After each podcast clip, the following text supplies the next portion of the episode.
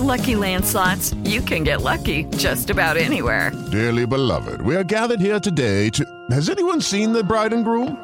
Sorry, sorry, we're here. We were getting lucky in the limo and we lost track of time. No, Lucky Land Casino, with cash prizes that add up quicker than a guest registry. In that case, I pronounce you lucky. Play for free at LuckyLandSlots.com. Daily bonuses are waiting. No purchase necessary. Void were prohibited by law. 18 plus. Terms and conditions apply. See website for details. Siete en punto, panorama informativo 88.9, información que sirve. Yo soy Alejandro Villalbazo en el Twitter, arroba Villalbazo13. Es lunes 26 de abril, Iñaki Manero. ¿Cómo te va, Iñaki? Ya amaneciendo, Alex Villalbazo, Alex Cervantes, amigos de la República Mexicana, gracias por seguir en Panorama con nosotros. Muchas gracias, Alex. Vámonos con el panorama COVID. Precisamente los, la cifra de casos de coronavirus a nivel mundial es de 147 millones 211 mil 802. Además, 84 millones 927 mil 661 personas se habrían, entre comillas, recuperado de la enfermedad. El número global de muertes ya llegó a 3.110.124 y la Organización Mundial de la Salud advierte que en al menos 90% de las naciones los servicios de salud siguen sin regularizarse a causa de la pandemia. Se sumó otra denuncia de abuso sexual en contra del diputado Benjamín Saúl Huerta. Manolo Hernández. Son ya dos las denuncias por abuso sexual cometido contra menores de edad por parte del diputado de Morena, Benjamín Saúl Huerta. La Fiscalía General de Justicia de la Ciudad de México dio a conocer que el viernes acudió un adolescente para exponer agresiones de tipo sexual en su contra por parte del legislador. El joven señaló en su declaración que las agresiones se dieron en el año 2019. Las circunstancias habrían sido muy parecidas, por lo que la Fiscalía de Delitos Sexuales inició otra carpeta de investigación, lo que agrava su situación jurídica. Cabe recordar que sigue su proceso en libertad ya que al tener fuero, las autoridades están imposibilitadas para detenerlo. En caso de ser responsable, se solicitará su desafuero para poder proceder a su detención y continúe el proceso en prisión. En 88.9 Noticias, Manuel Hernández.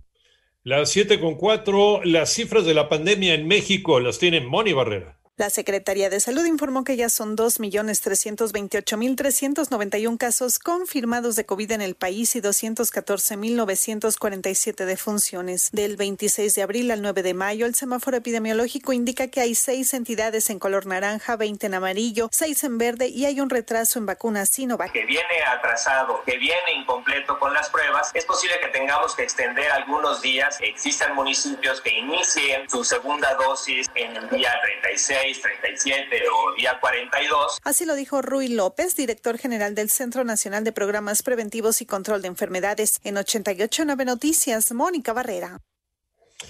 Y en el panorama nacional, el secretario de Relaciones Exteriores de México, Marcelo Ebrard, viajó a Rusia para una gira en la que abordará los avances de conversaciones en curso para realizar el envasado final de la vacuna Sputnik V contra el COVID-19 en México. Y por otro lado, más de una centena de pasajeros varados, vuelos suspendidos, provocaron normalistas al bloquear los caminos de acceso al Aeropuerto Internacional Benito Juárez de Oaxaca. Esto como medida de presión para que el gobierno estatal atienda su pliego petitorio.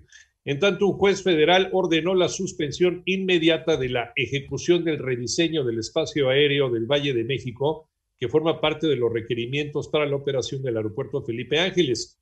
Esto ya que considera afecta al medio ambiente. En el panorama internacional, la Marina Indonesia anunció que encontró al desaparecido submarino que había naufragado cuatro días antes frente a las costas de Bali y confirmó la muerte de los 53 miembros de la tripulación al cabo de una intensa y desesperada búsqueda. El asesinato y deportación sistemáticos de más de un millón de armenios por las fuerzas del Imperio Otomano a principios del siglo XX fue un genocidio esto lo declaró formalmente el presidente de los Estados Unidos, Joe Biden, y la Casa Blanca había evitado durante décadas usar esta palabra por temor a molestar a su aliado Turquía. El pequeño helicóptero de la NASA Ingenuity realizó ayer su tercer vuelo en Marte, avanzando más lejos y más rápido que en sus dos salidas anteriores, con un máximo de 7 kilómetros por hora, dice la Agencia Espacial Estadounidense.